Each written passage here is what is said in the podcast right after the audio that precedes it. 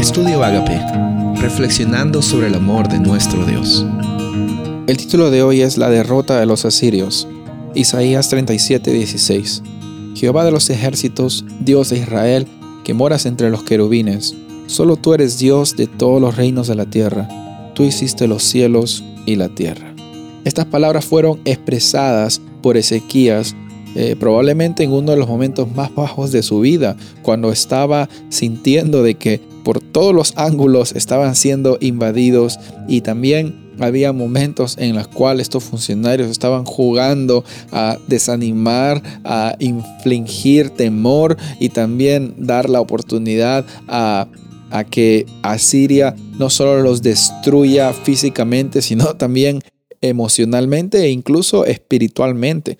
El propósito de estos funcionarios de Asiria eran literalmente quitarle las esperanzas de que iba a haber una libertad para ellos por medio de Dios.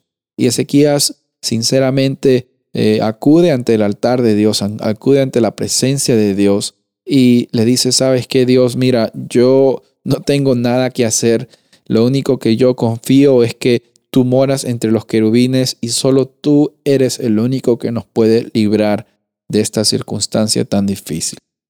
Ahora, la situación es la siguiente. Eh, ¿Judá merecía estar en la condición en la que se encontraba? Probablemente sí. Eran consecuencias de decisiones eh, que no habían sido adecuadas. Pero ahora, si nos ponemos a pensar en nuestras vidas hoy, ¿será que nosotros también no entre comillas, merecemos lo que nos está sucediendo como consecuencia de nuestras acciones? Probablemente sí, pero aquí es donde viene la, la realidad de Dios, del reino de Dios y de su misericordia hacia nosotros, que nunca se trató de lo que tú y yo merecíamos, porque si se trata de merecer en esta vida, no merecemos mucho. Pero al mismo tiempo, al ser llamados hijos e hijas, embajadores del Rey de Reyes y Señor de Señores, nos hacemos acreedores de la posibilidad de ser llamados príncipes y princesas, personas que tenemos un propósito y un privilegio de mostrar que hay esperanza en esta vida. Incluso en los momentos más oscuros de tu vida, reconocemos también de que Dios nos puede librar porque Él es el único que nos puede dar la libertad.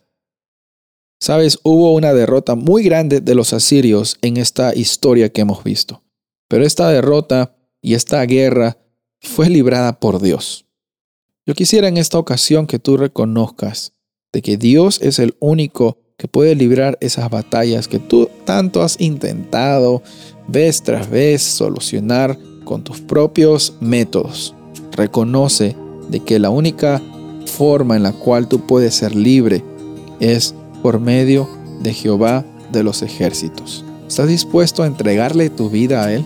¿Estás dispuesto a caminar confiando de que Él siempre va a proveer para ti? Estoy seguro que lo hizo, lo hace y muy seguro también que lo hará. Soy el pastor Rubén Casabona y deseo que tengas un día bendecido.